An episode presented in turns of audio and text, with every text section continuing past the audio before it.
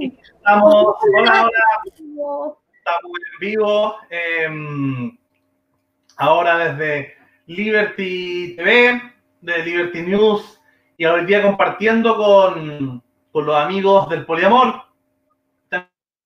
También para que podamos conversar hoy día sobre qué está pasando en el, en, en el, en el mundo romántico, en el mundo amoroso, en el mundo sexual en tiempos de pandemia, ¿no? No estamos en momentos comunes y corrientes. Eh, y sobre todo hay una comunidad y un grupo de personas que la tienen incluso más complicado eh, para estar en pandemia y encerrado y en cuarentena que el mundo del poliamor.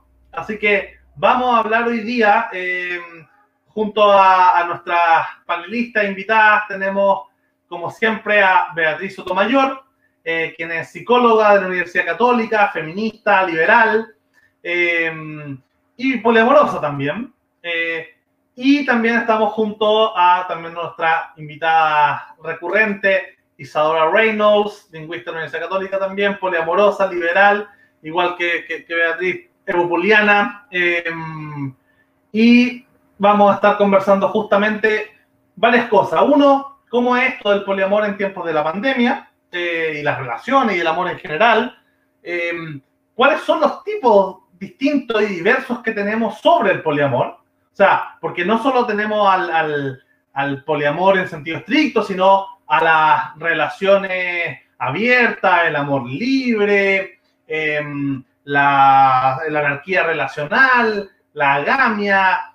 Se mezcla mucho el mundo del poliamor con, con el BDSM, con los swingers, con otros mundos, submundos, subcultura amorosa y sexual. Entonces, vamos a tratar hoy día en una conversación entre los tres eh, también con, con, con, la gente que nos está acompañando, nos está viendo en este momento. La, la, invito a que vayan dejando sus preguntas también abajo, las vamos a ir leyendo, nos, ya nos están saludando.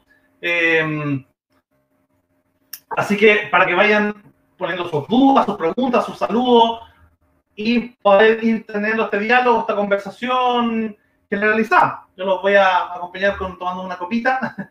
Así que aprovechando esta pandemia, esta, esta esta soledad que, que, tenemos hoy día y ver cómo se va relacionando el mundo del poliamor a, eh, a, esta, esta, crisis. Beatriz, tú subiste un par de columnas eh, que habían subido en otros medios justamente sobre experiencias de gente que había tenido, que tenía 10 relaciones poli y tuvo que optar por una u otra pareja en este momento de crisis. Cuéntanos un poco sobre eso, qué medio, qué podcast replican esta idea y no, cuéntanos sobre, sobre eso para partir bueno, son tiempos complicados porque, digamos, tiempos de monogamias forzadas, en donde no se puede salir. Eh, pero digamos que lo que yo sí leí era de un, de un muchacho en Nueva York que se, que se fue con la novia y la polola, y ella tenía un pololo de mucho más tiempo. Y entre ellos no se conocían. Entonces, él decía que era complejo, porque había que ser muy educado y, respetar el espacio del otro, pero a la vez era mucho más relajante porque él, no, sentía que no, no necesitaba estar pendiente de las necesidades de ella todo el tiempo, sino que había otro, otro hay. Entonces, daba una, que esta necesidad no, de que tú no, no tienes que ser todo para todos, para todos para la persona amada era muy relajante. Ahora, yo, por lo menos yo, eh, contigo, Lucas, eh, yo preferí irme y ha sido separados porque no sé, no sabía si nuestra relación iba a sobrevivir la presión de estar encerrados, juntos. Claro, había una elección ahí que tomar si justamente mm, eh, comentó esto de los divorcios en China, eh, entonces había que hacer una elección, si estar eh, encerrados juntos y ver cuánto, porque la cuarentena no es lo mismo que vivir con la pareja, sino que estás 24 horas al día y convives eh, en exceso también con el teletrabajo y un montón de situaciones que se dan. Aparte no puedes ver a otras personas, que es menos sociable, pero yo soy ultra sociable y y no veo a amigos hace dos meses casi.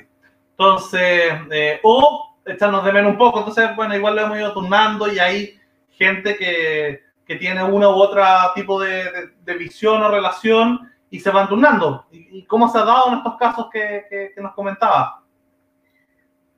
No, nunca es fácil, eh, pero yo, yo estaba, quería pensar que son tiempos realmente eh, diferentes, porque por lo que yo he estado investigando, porque esto es territorio nuevo para mí, y que más que aprender hay que desaprender muchas cosas, es que, digamos, eh, de ética de ciudad dice, el amor puede ser infinito, pero el tiempo no lo es.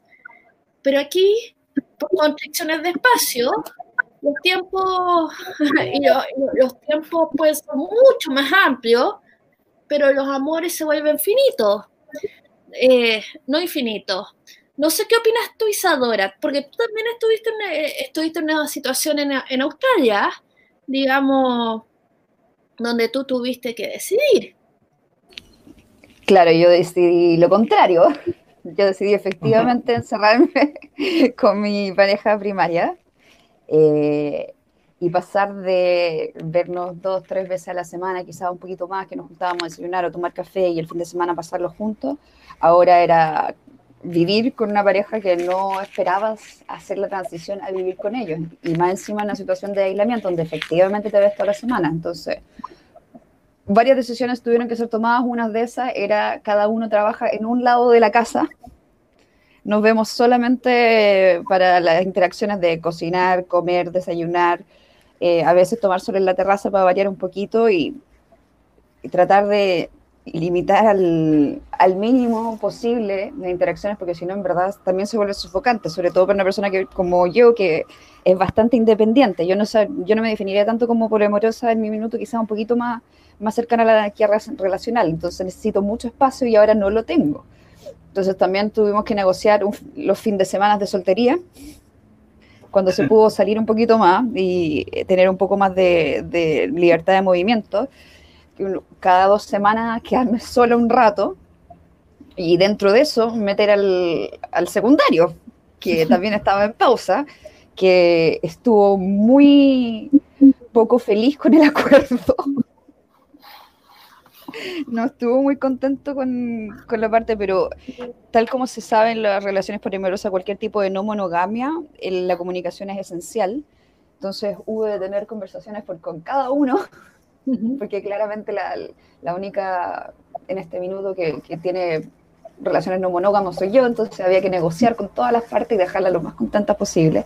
Y en el principio no fue fácil en absoluto fue un caos, fue un, estrés mental atroz porque había que controlar las emociones de todo el mundo.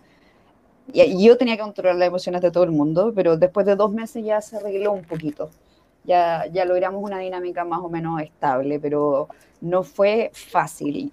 No fue fácil para mí tener que estar con alguien a pesar de que ha sido un apoyo muy bueno, porque yo creo que sola quizás hubiese sido hasta peor, pero la no monogamia era la presión extra claramente durante estos tiempos. Em, porque una también quería salir, una quería ver a la otra persona y no se podía. Así que claro. Ahí mencionaste un poquito sobre, sobre el tema de la anarquía relacional. Em, y, y, contemos un poco a la gente que nos está viendo em, de, de, las diferencias que hay eh, entre el poliamor en sentido estricto, en sentido amplio, la anarquía relacional. Yo, yo, al menos como entiendo, y corrígeme si me equivoco ahí, la anarquía relacional, yo igual advierto que tengo quizá una, un prejuicio al respecto, pero, pero como la entiendo es que uno al no tener ningún tipo, tipo de vínculo, eh, o sea, ningún tipo de contrato con los vínculos afectivos y sexuales, eh, uno de alguna manera se va, o sea, es libre de tomar la decisión que quiera de mm, un poquito eh, cualquier tipo de acuerdo, eh, o sea, porque justamente no lo hay. Entonces, en términos económicos, siento yo que uno invierte menos en las relaciones dentro de la anarquía relacional porque no hay certidumbre jurídica, por así decirlo. Entonces, haciendo la analogía con los países, uno invierte, los países que mejor les van no son necesariamente los más eh, capitalistas, sino los que tienen una institucionalidad, una estabilidad en el tiempo eh, lo suficientemente buena para una inversión de, capital extranjero justamente en el país, porque tú sabes que, da lo mismo si es el demócrata capitalista, a lo largo del tiempo van a haber eh, una estabilidad institucional que va a permitir eh, invertir ¿no? en, este país. Entonces la relación es parecida. Estoy pensando, hay, hay situaciones de pareja, cuando las relaciones son duraderas, de, no sé, comprar un departamento en conjunto, eh, bueno, los matrimonios de alguna manera, un matrimonio, la, la, la boda, la celebración, eh, todo ese ritual que sale unos 15, 20 millones de pesos, bueno, dependiendo del matrimonio también, pero hay unos más austeros, pero todas estas cuestiones que salen bastante caras, justamente una especie de amarre, es decir, oye, es que estamos invirtiendo una cantidad no menor en un evento, no es para hacerlo todos los años. Pues. Entonces, de alguna manera, toda esta, toda, hay el, la cultura romántica está hecha para que uno invierta lo más posible a largo plazo, para que hablar después cuando uno tiene hijos, ¿no? Em, uno al final puede terminar una relación, pero uno siempre va a quedar más o menos vinculado a la persona con la cual uno procrea. Eh, te puedes llevar como el perro y el gato, pero van a estar, van a tener un hijo en conjunto. Entonces, hay un montón de, de situaciones en el cotidiano cultural, biológico, como sea, que te vincula a las personas y invita, insiste, en el amor romántico súper duro, ¿no? Especialmente si es que no hay divorcio, en tener eh, inversiones de largo plazo. En el poliamor se puede dar una forma de, amor romántico de más de dos personas, entonces hay menos dependencia o codependencia directa, eh, menos monopolios eh, emocionales y sexuales, lo que permitiría que, pero, pero igual así puede haber una, una, una, situación de largo plazo. En la anarquía relacional tengo entendido que no. O sea, que, que, que, que tú no, no, haces, no haces ningún tipo de compromiso que haga que la otra persona invierta necesariamente más allá de, oye, mira, lo hago porque, porque lo quiero en este momento. Pero no hay un compromiso con el yo del futuro, de dos meses del futuro, un año del futuro. Esa es quizás mi visión más, más negativa, quizá, o más, más prejuiciosa de la anarquía relacional que no la he vivido, pero, pero es más o menos lo que entiendo. O, no sé si tú, Isa, ahora como te definiste como anarquista relacional o más tendiente hacia anarquía relacional, tienes otra definición.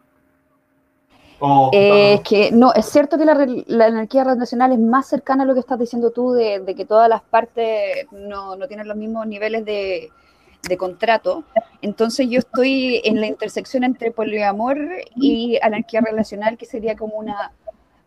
Eh, en el diagrama que mostré el otro día, em, es monopoliamor, donde es una persona la que negocia las relaciones eh, aparte, pero están negociadas, ¿cachai? Y está justo en un punto de intersección entre el poliamor estricto y la anarquía relacional, porque eh, para el poliamor estricto tienes que tener una pareja primaria bastante establecida y normalmente, como dijiste tú, se comparten eh, ya sea casa, crianza, un matrimonio establecido, todo ese tipo de cosas que yo no tengo y no me gustan y no me interesan. Ahí está el monito. Sí, pero no se ve nada. Pero vamos a compartir después el esquema. Sí, sí, lo podemos compartir porque igual hay hartas cosas interesantes eh, de cómo se dan las distintas dinámicas y la intersección entre los distintos tipos. Pero claro, en mi caso están también relativamente negociadas las partes, ¿cachai? Pero la negociación viene de, de, un solo núcleo, de una sola persona que decide negociar las que están alrededor de ellos, pero sí hay una inversión superior de tiempo. No es una anarquía relacional como tal porque eh, la pareja primaria que tengo es la que le invierto la mayor cantidad de tiempo y la secundaria tiene designado su día a la semana donde, donde se ve y, hablamos durante la semana, pero, pero tiene un espacio súper delimitado. Entonces sí está bastante negociado. Eh, creo que en algún otro momento de mi vida sí era más anarquía relacional porque nadie sabía nada. y, todo el mundo era absolutamente esporádico y el que parecía, parecía. Eh, pero en general se parece a lo que se define como relación abierta, pero con una inversión de tiempo mayor y roles más o menos establecidos de quién es qué, está el que con el que cocina, con el que baja al supermercado, con el que hace las cosas cotidianas y el que aparece de vez en cuando el fin de semana, ¿cachai? Entonces eso sería como la polimonogamia, que es una wea un poquito extraña y parece un poco contradictoria, pero así es mi vida. Eh, Entonces, claro, está en la intersección entre poligama estricta, que requiere una pareja primaria bastante estricta y se negocia entre esas dos partes, versus la, eh, como el único núcleo que tiene sus secundarios, primarios y hasta terciarios. Yo siento ahí que la, situación. La, relación, las relaciones eh, abiertas, ¿no? Como que parten un poquito desde esa lógica en cuanto hay una relación primaria emocional, vincular, em, de, todos los niveles, y luego se pasa, eh, y, y, luego tienes terceras personas con las cuales puedes tener interacción sexual. Entonces, se parecería un poquito a eso, solo que, claro, ya, ya empieza a parecerse más al amor libre, que empiezan a vincularse, em, que ese tercero, esa tercera persona, empieza a tener un vínculo, un vínculo emocional y no solo sexual, ¿no? Y ahí, hablando un poquito de intersecciones, Beatriz, ah, hablabas también en un momento de, cómo se, mm, cómo el BDSM, que es esta práctica de intercambio de poder erótico, em, que es toda una subcultura, un submundo del sadomasoquismo, quizás que se popularizó y fue esta corrida de la ventana de Overton gracias a, a 50 sombras de Grey, algunos dentro del mundo BDSM es mal visto, pero en general fue el acercamiento, el puente hacia el mundo, hacia el mundo pop, ¿no? Hacia, hacia, hacia el mundo culturalmente popular, que no conocía estos conceptos. Hoy día, gracias a eso, eh, la gente entiende más. Entonces, este, este esta BDSM, que es bondage, sadomasoquismo y dominación-sumisión, de alguna manera, a pesar de que ser prácticas sexuales o estilos de vida alternativos, de alguna manera para muchos es un vínculo eh, de entrada, una puerta de entrada o un puente, si se quiere, entre, hacia el poliamor. O sea, hay mucha gente que llega al poliamor gracias al BSM y hay gente que llega al BSM gracias al poliamor.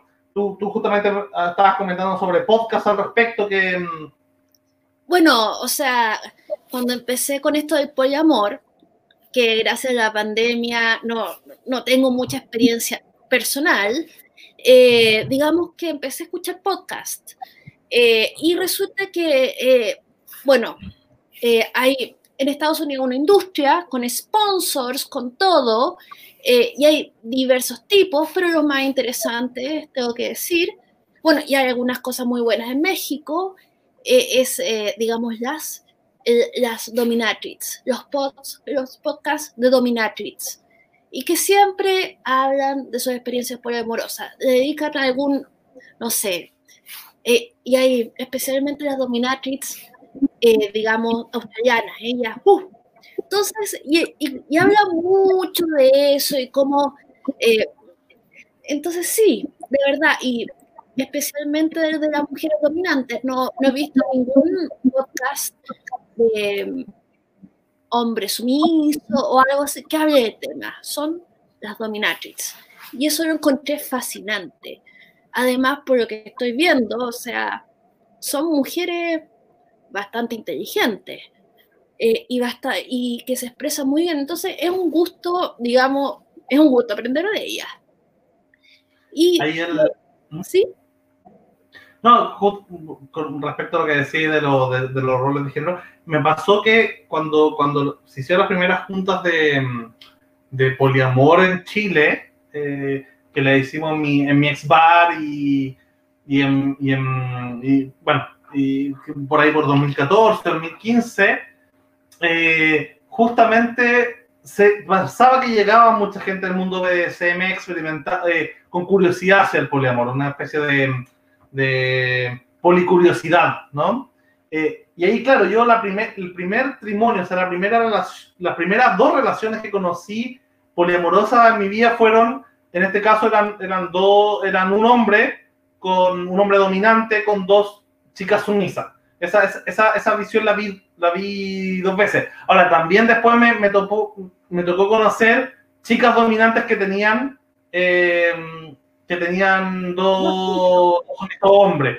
Y justamente es interesante porque, claro, el, el, el, que es dominante en general, en, en, el caso de las relaciones heterosexuales, tienden a tener relaciones, em, relaciones, ¿cómo se llama? Al mismo tiempo con su sexo, o sea, con su género contrario, ¿no? O sea, si el hombre es el dominante, tiene que estar con dos mujeres, si la mujer es dominante, tiene que estar con dos hombres. En general, como que he visto que da eso ahora, eso puede ser parte, también de, de, cierta heteronormatividad y, se puede dar en todas las otras combinaciones posibles. Eh, pero, pero, pero yo, ese fue el vínculo que observé yo, pero, por favor, continúa, Bea. No, que muy...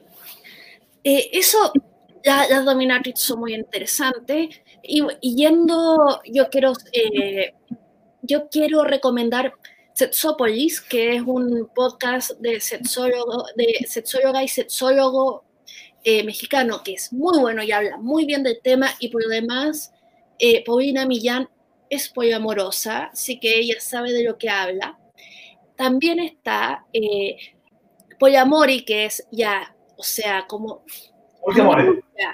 Y, y Normalizing Polyamory, que es una pareja como de la tercera edad, poliamorosa, que, que habla con otras parejas eh, o, eh, y hablan de, de su experiencia. Igual, claramente, eh, ahí se da mucho más los primarios que abren y que tienen pololo, que tiene otra polola, que tienen dos pololos más y todo así. Pero igual el núcleo de dos personas ahí se mantiene. No he visto, bueno, digamos, supongo que, que, el dúo es, una, mucho más manejable para ponerse de acuerdo. Es un gran tema del, de cómo ponerse de acuerdo justamente con el, con el poliamor. Acá Mariano Valenzuelo Blasquez nos pregunta si se hace el amor, ¿cómo se hace en el poliamor? Es una pregunta común, es una pregunta en general. Hay, un, hay una idea, un prejuicio, una, una concepción, quizás desde afuera, que se imaginarán que dentro de las relaciones poli, pensemos en un, en un trimonio, que sería esta relación de, de tres personas, en general se da que tienen tríos todos los días y la verdad es que no es así la, la, las parejas que han tenido no energía. energía, un, un, tío, claro, es exponencialmente más gastador en, en, en, en la experiencia, entonces... Te estás comiendo un plato de lenteja y te cae una orgia. Claro. Entonces, en general, eh, la gente piensa que, claro, que uno tiene que, que las relaciones poli se tienen relaciones sexuales entre todos los participantes en todo momento y en general no es así, o sea, uno, la, las personas tienen distintos ritmos sexuales. Eh, hay personas que les gusta hacer el amor, como, como nos pregunta Mariano, eh, todos los días. Haciendo el amor. Haciendo el amor. Qué mal. Mi eufemismo menos favorito de la vida. ¿Cómo le dicen ustedes? Follar, tirar, golear. Golear. Eh, entonces, bueno, algunos pensarán que se colea todos los días con todas las personas. bueno, las personas tienen distintos ritmos. Las personas eh, tiran en distintas en distintas poses, en distintas dinámica de tirar con, con, con distintas distintas ganas, distintos momentos, distintos ritmos, distintas horas del día también. Entonces, pasa que muchas veces hay dentro de incluso las parejas monógamas, una, una, una parte de la pareja quiere tener relaciones sexuales todos los días y otra con una vez a la semana está bien. Eh, entonces, generalmente se consensúa, se llega a promedio. Eh, entonces, una relación poli permite flexibilizar esta situación, lo que genera que, que cada persona se adecue más fácilmente a su ritmo. Imaginemos una relación hipotética eh, de, de, un trimonio, donde hay una, un, ya pongámosle Beatriz, que tiene sexo todos los días, pero Isadora quiere tener sexo una, una vez a la semana, una vez cada dos semanas, porque no sé, no le gusta tanto, porque no todo es, es sexo, ¿no? Eh, hay personas que no les gusta tanto el, la, el, el, sexo como a otras, y hay distintos ritmos, o se pasa por época. Entonces, y no sé, y a mí me gusta una vez cada día por medio. Entonces, probablemente se vaya a dar con distinta frecuencia las la distintas formas sexuales entre, entre los tres. Entonces, o sea, incluso quizás la persona más sexual podrá autosatisfacerse y tener orgasmo o, o, o, su, o su o saciar sus necesidades sexuales sola, y cuando una de las otras dos parejas quiera, va a poder tener relaciones con esa, una de esas dos parejas, y cuando canse la de los tres, se dará entre los tres, pero, pero no es que siempre, siempre, siempre se tenga esta, esta Y bueno, esta también la, el- como el poliamor tiene mucho que ver con el BDSM, para mucha gente también depende de los roles que les gusta tener a los, a los, ¿cómo se llama?, involucrados, porque si hay alguno que es muy dom y hay alguno que le gusta jugar a hacer switch de vez en cuando, con una pareja puede ser una cosa, puede ser dominante, con otra pareja puede ser sumisa y cuando estén los tres se puede dar otra dinámica. Entonces, a las personas que les gusta tener otros roles dentro de esa BDSM, también el poliamor permite jugar a eso y permite... eh, eh, ¿cómo se podría decir?, expresar distintas formas del ser, ya que no estás obligado a simplemente tener que eh, satisfacer las necesidades de una de tus parejas, sino que puedes explorar las propias en distintas condiciones. A mí Muy lo que me gusta de, de poliamor, sobre todo, es el contractual. Que, porque a mí, eh, esto de que tú estableces y negocias lo que tú quieres en base a lo que tú quieres y a lo que el otro quiere y no a lo que debería ser, que tú deberías querer, es muy liberador. Entonces, y además, eh, por eso mismo, porque no hay eh, la monogamia, hay ideales, hay cosas que se suponen, que, etcétera, etcétera. Acá no.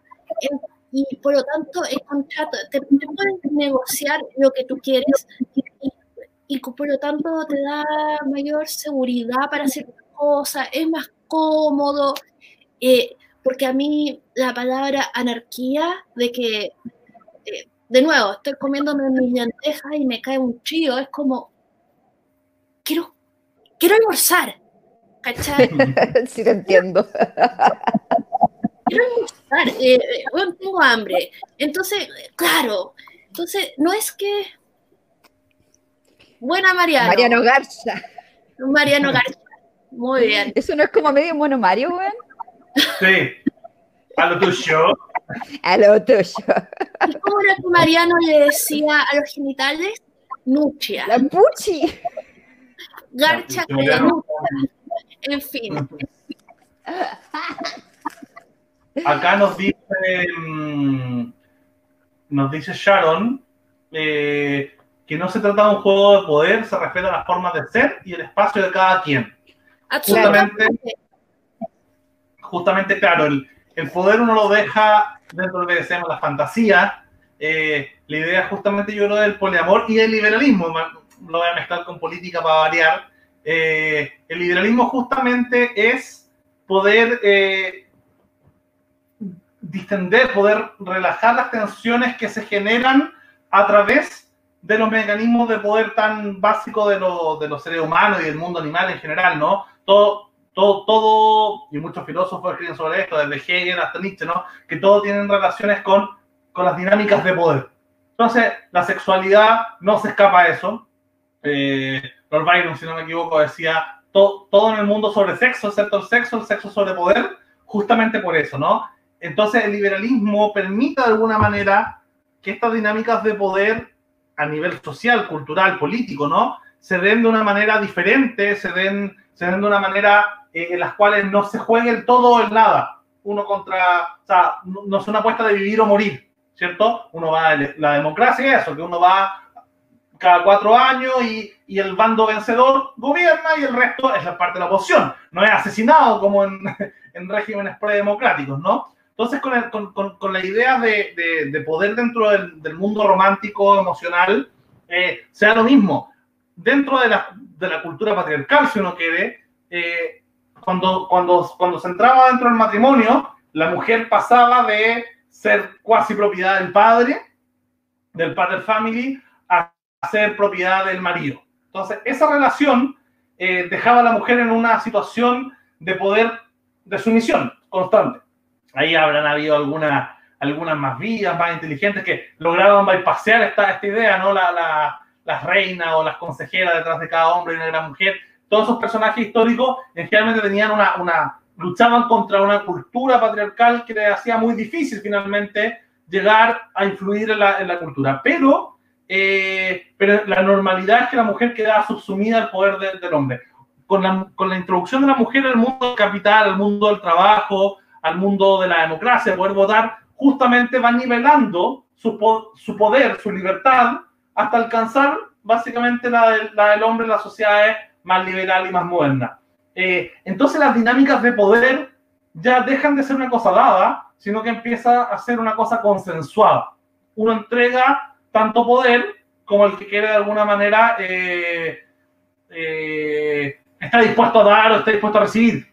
Y la sexualidad en el BDSM, mezclándolo nuevamente, la sexualidad justamente cumple un rol similar en cuanto las personas, está lleno de casos dentro del mundo del BDSM de tipos con mucho poder, con muchos encargos muy altos que van donde dominatrix. O mujeres muy empoderadas, muy feministas, con mucho carácter, que en algún momento, de, o sea, el único punto de relajo que tienen es dentro de la sexualidad y pueden ser más sumisas en, en, ese tema. Entonces, el, el control y el, el, el, poder son parte de los vínculos emocionales y también de la sexualidad. Entonces, yo creo que se está está, está bien mezclado el tema de, del poliamor y, de la, y del BSM o los distintos juegos y roles de poder que uno va tomando. Y justamente eh, hay, una, hay, una, hay una idea interesante ahí, que es que las personas en esta dinámica de, de, de, intercambio de poder, que puede ser en BDSM o, o, puede ser en relaciones vainilla, como decía la Isa, uno puede jugar distintos roles dentro de las relaciones poliamorosas. ¿cierto? Entonces permite más flexibilidad a tener, estar siempre en el mismo rol em, dentro, de la, dentro de una relación monogámica, por así decirlo. No sé qué piensan al respecto. Yo quería tomar el, el, comentario que acaba de hacer Facebook User acerca de las reglas claras desde el comienzo, etcétera, etcétera. Sí, toda la razón, pero las reglas también cuando uno va experimentando y se da cuenta que lo que creía que era, que le molestaba, lo que creía que quería, no es lo que realmente quería, las reglas van cambiando. El punto es no cambiarlas unilateralmente sin avisarle al otro, porque si no, o sea, se chanta. O no, renegociar. Sí, o sea, se puede renegociar, siempre se pueden renegociar, pero es una negociación, no, no una, ¿cómo se llama? Una, un libro de reglas unilateral que la gente tiene que empezar a aceptar de, la nada, porque si no, eso es básicamente eh, engañar. No, claro. claro. cualquier, cualquier situación en la vida, que si tú cambias un contrato, las partes tienen que estar de acuerdo y firmarla. Si no, eso está, es penado, claro, es penado por la, ley. Eh, absolutamente. Y una cosa que estaba pensando con, con el poliamor, digamos, no, uno no, no necesariamente sabe qué esperar. Entonces, lo que uno asumió que era una buena regla, que iba a funcionar para uno y etcétera, etcétera, después te das cuenta que, que no era así por cualquier razón y lo conversáis. O sea, incluso reglas que pusiste tú, decidiste cambiarlas. Y, el otro, entonces también tiene que haber, eh, sí, una buena comunicación y entender que si el otro dice que no, y que es un no duro, no un no flexible de, mira ya, pero si tú haces esto, yo, eh, no, ah, sí, eh, hay que respetar el no. Natalie Morales nos dice que el amor no se debe fraccionar, sino multiplicar, y esa es la ideología del poli, ¿cierto? O sea, eh, porque de alguna manera no... Bueno, Vea decía al principio, la vida decía al principio que, que, claro, el amor puede ser infinito, pero el tiempo es limitado. Entonces, al final el tiempo y la energía y el dinero y los recursos y, y lo que sea que uno viva en convivencia con el mundo real eh, tiene limitaciones. Pero muchas veces eh, pueden haber distintas necesidades de recibir y de dar relaciones que podrían, esa flexibilidad, esa dinámica, eh, puede ayudar muchas veces a que se generen relaciones más interesantes y más adaptadas a nuestra propia necesidad humana, emocional, psicológica y sexual, cuando se puede optar por, em, por demostrar ese cariño, ese amor, ese afecto, esa sexualidad con más de una persona. Yo creo que muchas veces, y no solo está el tema de, de, quién, de quién eh, siente que su pareja no es todo lo que, todo lo que, lo que el otro quisiera, porque se da mucho, y al final es una sensación dentro del mundo monógamo muy común, ¿no? Que, que tú querías o aspirabas a cierta persona perfecta y, y, tú de alguna manera no la encontraste o, o, o, obtuviste lo que, lo que se pudo, de alguna manera, versus la sensación de la otra persona que también tiene la presión de querer ser la única persona que llene todas esas necesidades eh, simbólicas, psicológicas, sexuales de otra persona. O sea, de alguna manera es injusto para las dos partes. Y sobre todo para que, para que le están exigiendo eh, de alguna manera ser la manifestación de, toda la, de todo lo que la otra persona desea. Entonces, el poliamor ayuda a eso, a, creo que ayuda a amar y vincularse más con la persona real o con las personas reales al otro lado que con esta necesidad, mm, ¿cómo se llama? Idónea de la otra persona. No sé qué piensan al respecto. Bueno, Isadora hablaba de alguien con quien ir al supermercado, digamos, mm. alguien con quien salir, eh, no sé, a hacer patinaje. Una pareja no tiene que ser todo para ti. Tú puedes, digamos, eh, eh, así. Ah, también está. Eh, quiero tomar el tema de los sellos, de controlar los sellos. Por favor, eso es muy, muy interesante. Gracias, porque de verdad más interesante esto. Eh, yo no, no voy a decir que, que estoy más allá de ser insegura e intensa, porque no, pero me, pero me doy cuenta que, que, que sí puedo manejar los celos. Eh, digamos, que son manejables. Eh, ahora, el, punto es que también el otro te, dé seguridad, en el sentido de que, de, que no, de que igual te quiere, igual importas, etcétera, etcétera. Que tú no sientas que lo estás perdiendo o algo así. El otro te tiene que dar ciertas seguridades, pero uno puede controlar los celos. Y de verdad... Es que los celos son básicamente irracionales a cierto punto. Cuando tú empiezas a racionalizarlo y mirar un poquito hacia adentro y, hacer la introspección de por qué me está provocando esta sensación, siempre es alguna cosa más o menos irracional. O si es racional, se trata, por ejemplo, de, ciertos espacios que están invadidos. Por ejemplo, si tu pareja primaria es la pareja con la que vaya al súper, por ejemplo, burdo, y de repente, no sé, esta semana le dice, ay, no, es que voy a ir con el otro. Cuando ese era su espacio y esa era la cosa que tenían en común, le estás invadiendo su individualidad también, o sea, le, estás pasando a llevar los contratos que ya tenía, entonces es obvio que una cosa tan pequeña puede generar un, sentimiento de celos porque es como, ya, pero ese era mi territorio, Está, estás cambiando las reglas, entonces también hay celos que son basados en cosas racionales, pero es cosas de desconstruirlos un poco, hilar hacia atrás y de explicarlos desde, ok, me siento así porque esta cosa que tú hiciste en particular generó este sentimiento de inseguridad. No quiero esa inseguridad. Entonces, lo importante es no hacer el show.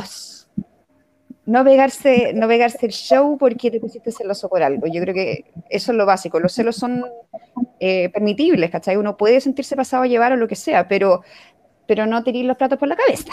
Ah, no, sí.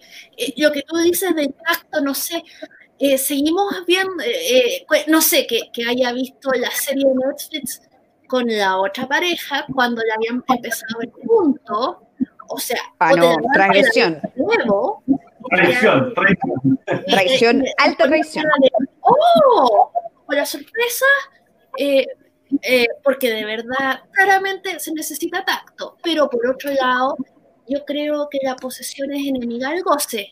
Cuando yo, porque yo tuve la experiencia de ser muy celosa con una pareja y yo lo pasaba pésimo todo el tiempo, o sea, era como, eh, y cuando cambié, eh, eh, posteriormente cambié la mentalidad y, y, y, precisamente en Australia estuve con una pareja que era un gallo que yo encontraba guapísimo y con el cual viví en un auto ocho, ocho meses. no, no, sí, ahí, bueno, resulta que yo, eh, que de repente me lo miraban, y yo era como, y yo me sentía como, mm, sí. Eh, el mío. El mío. Y está, y bueno. Entonces, eh, entonces yo ahí cambié el switch y abrí y decidí. ¿Mm? Que Beatriz es buena para elegir por los con buena pinta, digo yo. Ay, Claro, entonces, eh, claro, eh, eh, digamos, cuando uno cambia el foco, eh, porque se puede, se puede, se puede, se puede. Ahora decir que, pero para mí, yo tengo que repetir un mantra, la posesión es enemiga del goce, te deja llevar por los celos y vaya a pasar pésimo. Y a través de esa racionalización yo lo controlo. Pero Yo creo que mm, con el tema de los celos, eh, uno, uno es probable que uno sienta celos. Yo creo que y una pregunta típica de la gente que está integrándose al, poliamor o cuestionándose es, oye, mira, pero como tú no tenés celo, mira, la gente, el celo es una cosa natural, es biológica, es- y, lo sienten los niños por los papás y lo sienten incluso los amigos, y hay personas que lo sienten más que otras. Eh, ahora, la pregunta y el cuestionamiento es, ¿por qué siento celos? Yo creo que cada persona tiene que detenerse a pensar por qué siente celos y si es correcto o no correcto sentirlo. Yo ya, en general, soy tan como cuadrado contractualista, por así decirlo, que para mí eh, siento celos sí, solo sí eh, rompen el contrato. Si no se rompe el contrato, para mí es como, oye, mira, fuiste, menos que ver la serie Netflix solo, fuiste a comer, no sé, sushi, ah, bien, pues genial que hayas comido sushi, Eh, bien por ti, no tienes que, que pedirme permiso cada vez que, que consumas tal alimento, entonces, al final, eh, con, con el romance y la sexualidad más o menos similar. Yo creo que, que, que las personas sienten de alguna manera eh, la necesidad emocional de querer a alguien más. Y al final, mira, incluso lo- lo- los tipos, los amigos más machistas que tengo, así como ya al, al antes dicen, con respecto a los celos, al menos dicen, mira, ¿sabes qué? Me pueden poner el gorro en cualquier momento, estar todo el día pendiente, mira, lo van a hacer igual. Si la vigiláis 23 horas con 30 minutos al día, esa media hora se va a meter con el cocinero, no sé, ¿cachai? Con, el, con cualquier tipo. O sea, si tú presionáis, en general no vais a obtener un resultado distinto al que hay. Entonces, de ahí se genera, y sorry por la, por la novena metáfora política que doy, pero justamente se da algo interesante con el, con el darwinismo, el capitalismo y el poliamor, que de alguna manera incentiva el poliamor a uno estar siempre uno mejor consigo mismo, o sea, uno ser siempre la mejor versión de sí mismo, porque hay mucha gente monógama, en general pasa con una de las dos parejas, puede pasar con las dos, eh, que uno se achancha, uno se, se deja estar, uno deja de preocuparse del aspecto o deja de preocuparse de desarrollarse personalmente, porque ya te casaste, ya tu señora, ya, ya conquistaste a la señora, listo, que hay chico pelado, guatón, puta, bueno para el asado y nunca más, no sé, cuánto una pichanca y, no sé, dejaste cultivarte. O la mina que no sé, guan puta de novia, listo, me casé, agarré de marido, no lo suelto más, y ahora guan puta lo brujea todo el día, ¿cachai? No sé, estoy, usando los, los estereotipos. Eh, entonces, mucha gente tiende a, especialmente cuando había matrimonio sin divorcio, más posibilidades todavía de, tú, listo, agarraba a alguien, para mí es casi que estafa emocional, cuando uno pone un poquito de esfuerzo en parecer, parecer algo al principio y después, ah, ese programa que tuvimos Isa con la Vane Kaiser, ella mencionaba eso particularmente en su libro El Amor, que muchos hombres, ella lo contaba de la perspectiva femenina, que muchos hombres prometían el amor eterno al principio y después dentro de la relación, eh, si te he visto no me acuerdo y chao, o sea, todo, todo lo prometido olvidado. Como decía el viejo dicho de campo, ¿no? Luego de prometo, prometo hasta que la meto, luego metido, olvido lo prometido, bueno, en este caso con el matrimonio, no sé. Tan preciso.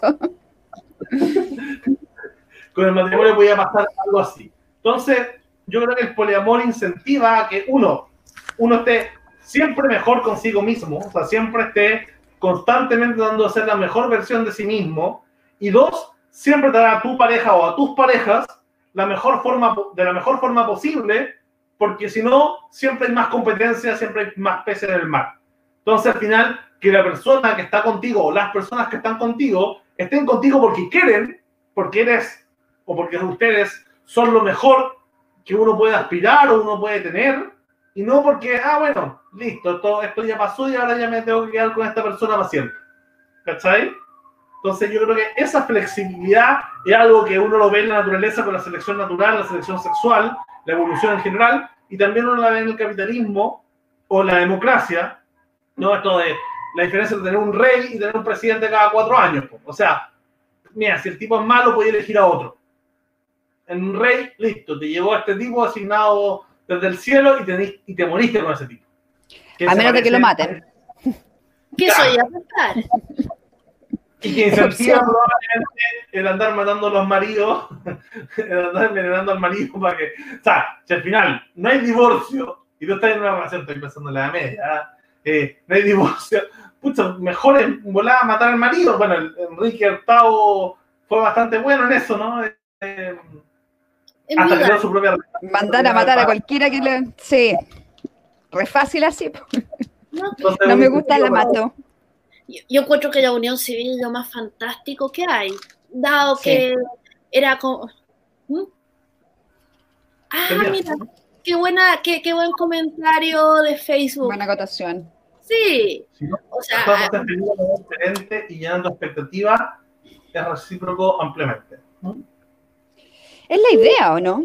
Es la idea y parte de una, una base súper racional de uno decirse a sí mismo que la gente no puede cumplir con todas tus expectativas y es una cosa súper injusta esperar de que una sola persona supla todas tus necesidades y es agotador tener que suplir todas las necesidades de alguien. Si por algo, por ejemplo, cualquier persona normal tiene amigos y amigos con los que hace una cosa distinta a la pareja, esto es lo mismo. Es solo que hay un vínculo afectivo un poquito más cercano, pero no tiene ninguna diferencia entre tener amistades con las que jugáis a la pichanga y amistades con las que jugáis Catán, ¿cachai? Eh, y es yo creo que el poliamor o cualquier relación no monógama tiene que basarse en una... Eh, todas las personas que yo conozco que tienen relaciones sanas, no monógamas, son personas muy racionales y muy reflexivas, porque uno tiene que partir por reconocer sus propias necesidades, sus limitaciones y hacer las cosas de una manera ordenada, pues, eh, propositiva, para que funcionen. Si no tenéis la zorra, tu día hermano. Eh, sí. Muy Tú ibas a decir algo, antes de lo, de la, del comentario. No, no, no, que, o sea, digamos, eh, ay, qué terrible lo que voy a decir. Lo que decía ella es racional, que yo creo que que yo creo que dado que uno no puede, que es la monogamia, uno puede moverse casi más o menos así, porque las expectativas, el deber ser están escritos en la, pero eh, en, en el poliamor está ese camino al andar. Entonces, necesitas eh, un nivel de inteligencia alto, necesitas ser capaz de autoconocimiento para establecer cuáles son tus verdaderas necesidades versus, que, versus las que tú pensaste que eran las cosas que tú querías.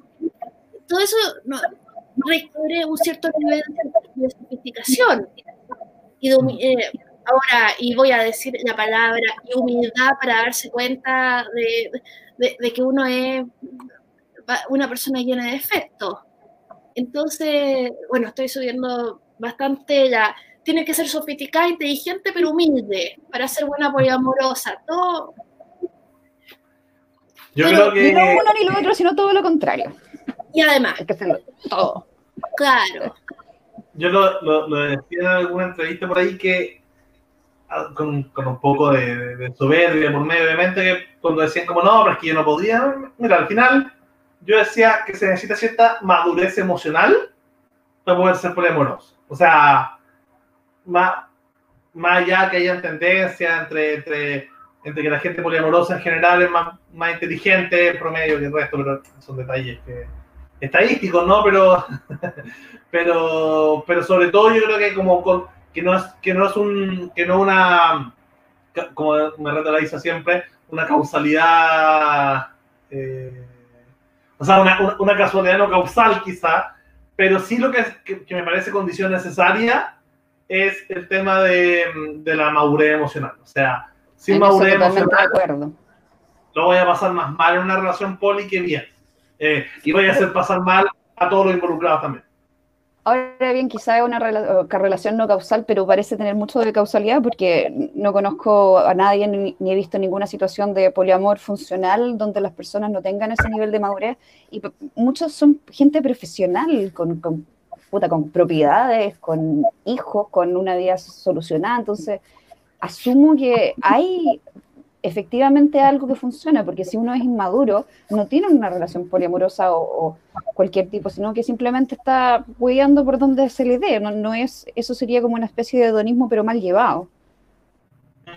Justamente, bueno, hay, yo estaba estudiando la pandemia, quizá el tema que más he leído es, de causalidad estadística, em, y justamente pasa con el tema de tanto el mundo swinger como el mundo BDSM, como el mundo del poliamor, en general, eh, una de las críticas que se le hace es que, es que tiene un exceso de sobrerepresentación de gente de clase media alta, eh, gente urbana, blanca, no sé, todos los privilegios que, que tiende a alegar en general de la izquierda sobre, estas, sobre este tipo de vidas sexuales o emocionales alternativas, se da más en un mundo que más bien privilegiado, y eso es, un, es nuestra causa, quizás justamente porque la vanguardia eh, en todos estos temas lo da una élite sobreeducada o, o, que tiene otras necesidades, la pirámide más, lo más bien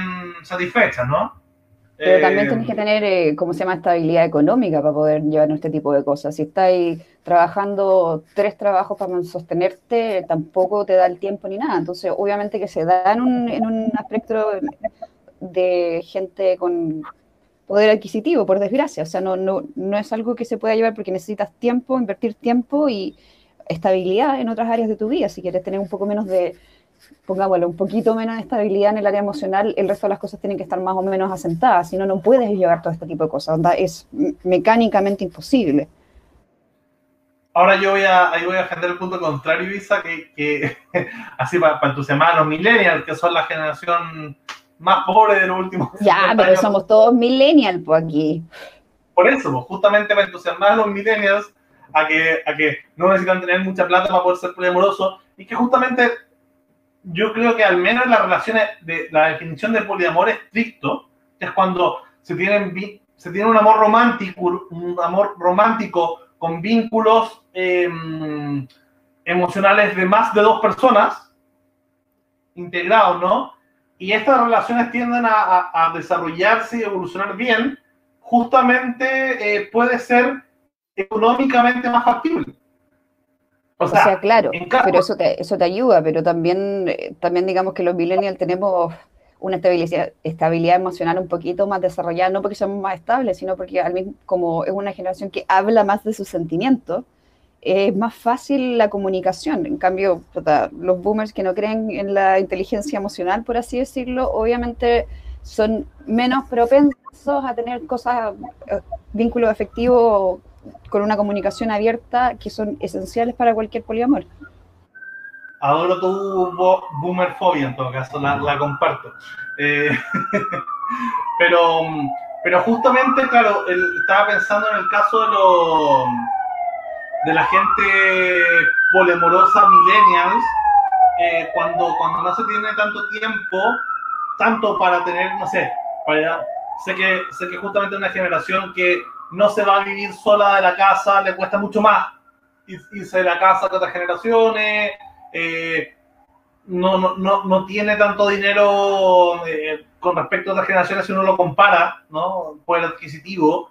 Em, sobre todo, muchas veces se dice que los millennials a su edad, a pesar de ser una generación mucho más educada, o sea, tener mayor porcentaje de tipo que estudian en la universidad, eh, que tienen postítulo, etcétera, en general no tienen tanto poder adquisitivo, por ejemplo, para tener, no sé, la casa propia, el sueño americano, ¿no? Eh, esto no solo en Chile, sino en todo el mundo. Pero justamente, y bueno, y también obviamente se está teniendo menos hijos cada vez, pero yo lo pienso desde el poliamor para millennials desempleados que quieren tener hijos o, o con empleos más informales que quieren tener hijos, justamente ayuda en cuanto hay mayor eficiencia en el gasto, en los gastos diarios del hogar, cuando se comparte con más personas vinculadas emocionalmente. Entiendo, por ejemplo, que un roommate podría ser una, una, una, una alternativa un poco más fácil emocionalmente, pero nunca he escuchado a nadie que me diga, yo sueño con vivir con mi roommate el resto de mi vida. Eh, versus el, yo quiero estar con mi pareja o mis parejas el resto de mi vida. Entonces yo creo que hay una, hay una, hay una, hay una posibilidad ahí de mayor eficiencia. Y con, la, con respecto, bueno, ninguno de los tres tenemos hijos, eh, y quizás muchos no los tengamos, o quizás sí, no los... Es, es impredecible eso, pero... o, o difícilmente predecible. Eh, de alguna manera, la crianza de los hijos, en términos poliamorosos, que todo un tema en general, es como, hay gente como liberal conservadora que es como, sí hagan lo que quieran, pero con, con hijos no. Pues, bueno, ahí ya están poniendo, ahí están afectando y los van a volver poli, van a salir, eh, no sé, cualquier cuestión así, eh, dicen va a ser igual que no sé, cualquier cosa así como que, que algún comentario homofóbico que, que, que tienda a relacionar cualquiera de estas prácticas no monogámicas heterosexuales estrictas con, eh, no sé, con desviaciones, que, que, es muy típico del mundo conservador. Entonces, justamente yo creo que hay una posibilidad interesante con respecto a la crianza de hijos en cuanto a las relaciones poli, que te hace tener una inversión, eh, o sea, una inversión en tiempo y dinero menos costosa que dentro de las parejas monógamas o, o no sé, la maternidad soltera. ¿Cierto? Porque en el caso de ustedes, ustedes son mujeres. En general está bien documentado que si, si ustedes quisieran ser madre, el costo eh, laboral, económico, sería altísimo. ¿Cierto? Eh, mucho más que para el hombre. Uh, uh, costo físico, costo económico, costo... Um, ¿Por dónde lo mires? Psicológico. ¿Por dónde por lo mires? Es un costo, incluso dentro de la, incluso dentro del mundo laboral. No, la, la, la, porque no sabes cómo va a salir. Digamos, claro. una inversión es que si es una apuesta. Puedes, que, eh, o sea, eh, eh, porque, digamos, no se supone que uno críe el superhombre o la supermujer que va a cambiar el mundo, uno crea un ser humano. Es un costo, ah, no una inversión porque uno no sabe cómo va a salir. entonces, claro, entonces si repartes las labores de la crianza con, con, más gente, la criatura tiene mayor posibilidad de ser, este, si bien no es superhumano, un ser humano más o menos decente, que ve sus necesidades afectivas y económicas satisfechas, entonces es más probable que se desarrolle de una manera positiva. O sea, tiene bastante beneficio. Tiene beneficios tanto para, para los progenitores, que de alguna manera pagan eh, de alguna menos costos laborales, económicos y temporales de inversión en los hijos, y de otra manera también el hijo obtiene mayor atención parental, que está absolutamente correlacionado con el coeficiente intelectual, por ejemplo, entre el hijo y la inversión parental que tuvo de tiempo y, bueno, de, de recursos, eh, lo que hace la vida muy injusta, ¿no? Pero, pero justamente el hijo de una pareja poliamorosa eh, debería tenderse que se invierte más por pareja o lo mismo con una relación monógama a tener, no sé, mayor estabilidad emocional, mayor inteligencia, se pueden invertir más recursos en ello y no me imagino tampoco, no sé, a un trimonio teniendo nueve hijos, porque son muy conservadores, excepto que sean mormones, no sé, pero, pero en general eh, uno piensa que la gente que entra dentro del poliamor, no por razones religiosas o de secta o, o, no sé, de religiones islámicas, por ejemplo, tiende a ser justamente la gente que menos hijos tiene. Entonces, hay mayor inversión, hay mayor probabilidad de, de, de más inversión por padre en el hijo, en tiempo, cariño, y eso va a terminar teniendo eh, efectos positivos en los hijos y en los padres que gastan menos energía y recursos eh, emocionales, temporales, económicos y de costo-beneficio en estos hijos. Entonces eso podría ser positivo, sobre todo para las mujeres, que son las que más pagan el costo. Incluso dentro de las relaciones lésbicas pasa que, que, la, que la mujer que tiene, los, que tiene los hijos dentro de la inseminación artificial, por ejemplo, la que queda embarazada entre la relación lésbica es la que más sufre costos con respecto a eh, el, ¿cómo se llama? El, eh, al dinero que percibe por, por, por, por, un, por el mismo trabajo. ¿Se entiende? Sí, absolutamente. O sea, sí. yo diría que es la gracia. Entonces, de alguna manera, yo creo que esto, que el poliamor en cuanto a crianza de hijos puede ser hasta más eh, beneficioso para la mujer, en cuanto a la, a la que quiere ser madre, ¿no? Eh, porque te, te, permite menos, menos, menos costo. Mm, o sea, bueno, eh, hay todo un tema ahí, eh, pero eh, no, está acordándome de, un podcast que hay como de, Normalizing Monogamy, de que era una pareja poliamorosa que ya era muy conocida y que iban a hacer un documental. Y que no se hizo porque ellos querían incluir eh, a, los, a, los, niños en el documental, la pareja, querían mostrar cómo lo criaban en grupo, los niños eran felices, y yo, los cineastas dijeron, no, no, no, no, niños no, niños no, niños no, y otros dijeron, bueno, si no van a mostrar cómo es la cuestión, entonces nosotros no vamos a participar y no se hizo el documental. Eh, o sea, yo eh, no, tengo ahí posición al respecto, eh, pero es lo que pasó. Mm. Digamos, si se, van a si se van a repensar cómo son las parejas, matrimonio o grupos más grandes, se tiene que repensar la, crianza de los hijos. Y el rol de... ¿Cómo comunicárselo? ¿Mm? ¿Cómo comunicarles también? Porque no creo que sea leía un artículo sobre, eh, ¿cómo se llama?, responsabilidad de comunicar dependiendo de la edad de, la persona, porque a un niño de 5 años no le vas a estar explicando específicamente el poliamor, sino que tienes que estar como dosificando la información para que ellos sientan que es algo normal, no ocultarlo para que no crean que es algo malo, pero al mismo tiempo no sobrecargando a un niño de información que no puede, eh, ¿cómo se llama?, comprender completamente. Entonces también es también de nuevo tenemos reglas y políticas y contratos y, acuerdos que hay que llevar de una manera muy responsable. ¿Puedes leer ahí los comentarios que, van saliendo, Vea? Eh, bueno, el poli nace o se hace. Eh, yo no, no tengo suficiente información para decir si, si nace o se hace, pero ¿qué opinan ustedes? Uf, yo, yo creo que me hice después de haber tenido una relación de casi tres años, eh, particularmente monógama y celosa.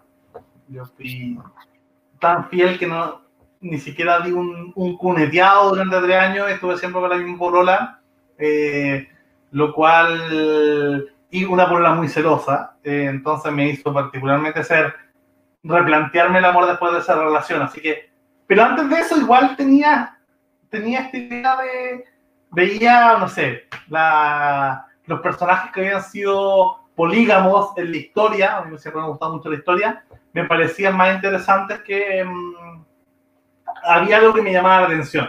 No sé, en el caso de usted, Isa, ¿tú te hiciste o naciste? Uf. Yo creo que como es muy probable que haya nacido. Es como, es como ser, eh, no sé, trans, como que lo, siempre lo supiste, pero llega a un punto en tu vida en que lo admites y lo llevas a la práctica. O como, bueno, cualquier eh, tendencia sexual que, lo vas descubriendo a través de tu vida y después te vas definiendo en torno a eso o definiendo tu vida en torno a eso. Eh, no sé, yo creo que hay gente en el que se hace pero tiene que haber una, una eh, predisposición a eso. Tú tienes una, si empiezas una relación que tuviste una pareja que ha sido monógama toda su vida, que jamás se replanteó la posibilidad de tener al menos una relación abierta y lo expones a esto, tiene gente que lo va a rechazar de plano y tiene gente que va a decir, ah, hmm, esto existe. Y ahí yo creo que se hace.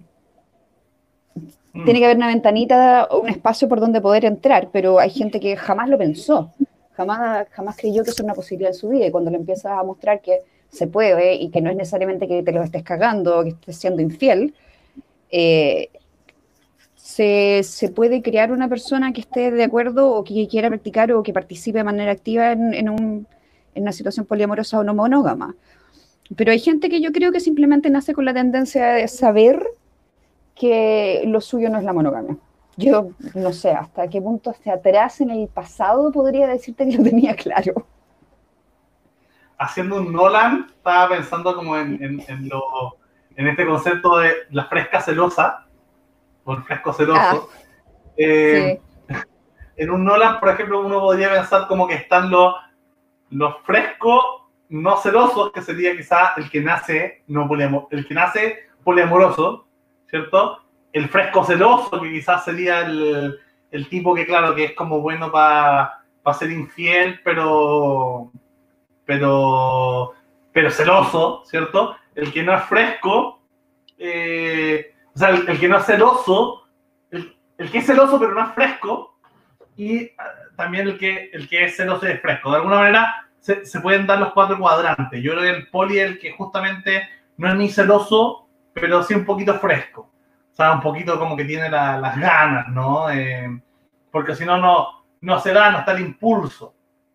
Bueno, hay otras versiones de, de, la sexualidad que hay gente que no que puede no tener celo y, y, al mismo tiempo y permitir que su pareja tenga otras parejas y al mismo tiempo no querer eh, otras parejas, pero en general es como eh, eso es como otra subsección, ¿no? Lo hemos conversado tal vez el, el la, infidelidad consentida, el cuco, ¿no? Pero, pero no es tan común dentro del mundo poliamor, es más común dentro del mundo BDSM. Entonces, el, poliamoroso de alguna manera eh, nace fresco y de alguna manera por empatía se vuelve no celoso. Yo creo. Sí, estoy, yo creo que así es. Claro, porque como hablamos de que había que tener una suerte de nivel de madurez emocional, como que en algún momento te das así como, oh, te pones en la posición del otro. Es como, si yo estoy haciendo esto, ¿con qué cara puedo ser celoso? O sea, no es una contradicción total, porque o si no es simplemente frescura, es una suerte de privilegio, eh, es jugar con la gente, a fin de cuentas. Totalmente de acuerdo. Eh, a mí, la verdad, a mí nació por otro lado. Yo, digamos, como que no, no me considero particularmente fresca al contrario, es como yo soy más de lugares, más de libros, eh, y no tanto enamorar a las personas. Eh, pero a mí lo que, lo que me da corto, chico, lo que yo prefería, ¿sabes qué mejor nada? La monogamia como tradicional. Yo pienso que las relaciones de pareja tradicionales, eh, a una al tiro, por tradición, terminan en una situación de sumisión y de hacer el aseo, o se espera de una. Y, era, y eso era como, um, si, pero si mejor me quedo sola, tanto mejor, porque para mí esto no vale la pena.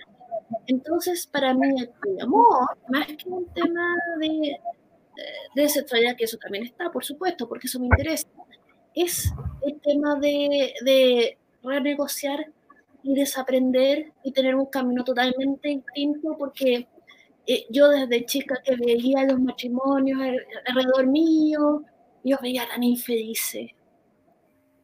Entonces era como, no, eso no es para mí. La soledad es diez mil veces mejor que eso. Yo miraba, no sé, a las parejas miraba a los hombres y decía, me van a decir que morir sola es peor que morir con ese huevo. No, morir sola es un privilegio.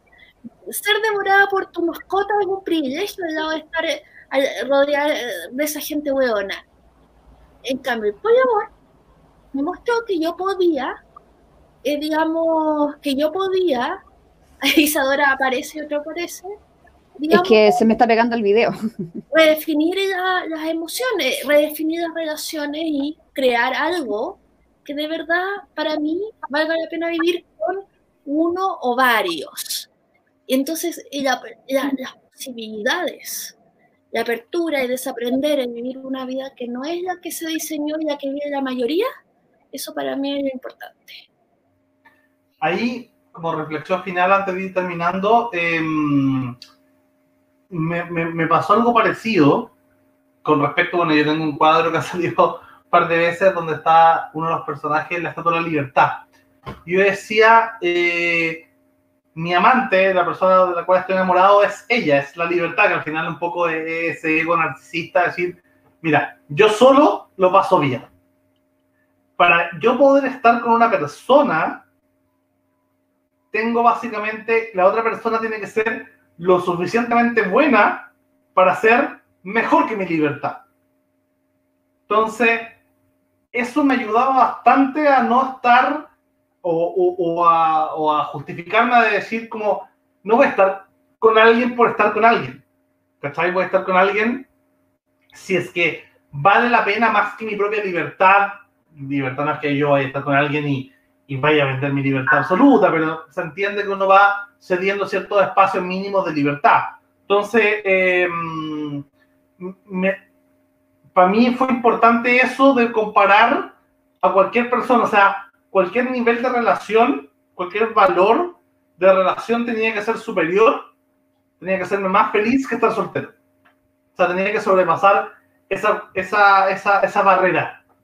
Y eso te da eh, una, un incentivo a que las relaciones sean particularmente mejores a cuando está, mm, a cuando hay mucha gente que está con, con alguna relación por estar con alguien nomás, por, por default, ¿cierto? Que, que al parecer no, no, es el caso de ninguno de esos tres. Eh, Beatriz, palabras finales antes de cerrar. Bueno, no sé, para, yo no le tengo miedo a la soledad, pero estoy aterrada de estar mal acompañada.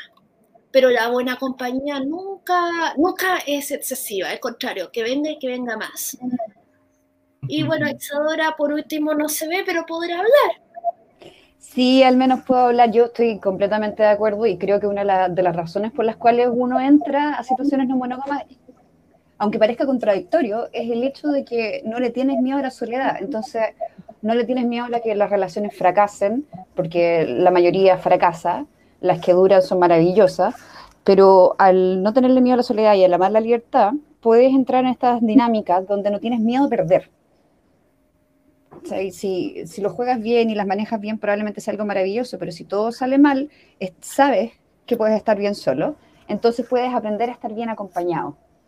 Y, y nada, pues, eh, así como en resumen de todos los otros que hemos hablado, hay muchas maneras de configurar relaciones no monógamas, pero lo único que no es transable es la comunicación. Si no hay una comunicación, reglas claras, cosas establecidas, entonces no es poliamor, es estar cagándote a tu pareja para toda esa gente allá afuera que dice que son poliamorosos, pero el marido no sabe, eso no es poliamor y son unas personas de mierda. Así mismo. Bueno, gracias a todos los que nos, acompañaron hoy día, a, los que nos, dieron sus comentarios. Ahí hubo, varios eh, participantes activos, Natalia, Mariano. Eh, y gracias, bueno, a Beatriz, como siempre, eh, de acompañarnos a Isadora que se le ve ahí la imagen cortada. Eh, eh, de acompañarnos y bueno, y estemos conversando. Los invito a suscribirse, los que nos vieron por, por Facebook o por YouTube. Los invito a suscribirse al canal Liberty News en Facebook, Cultura Libre en Facebook, Liberty News en página web y Liberty TV en YouTube. Eh, y bueno, eh, vamos a estar conversando de esto y otros temas prontamente. Así que un gusto haber estado con ustedes, muchachas, como siempre. Un gusto, gracias por invitar. Besos.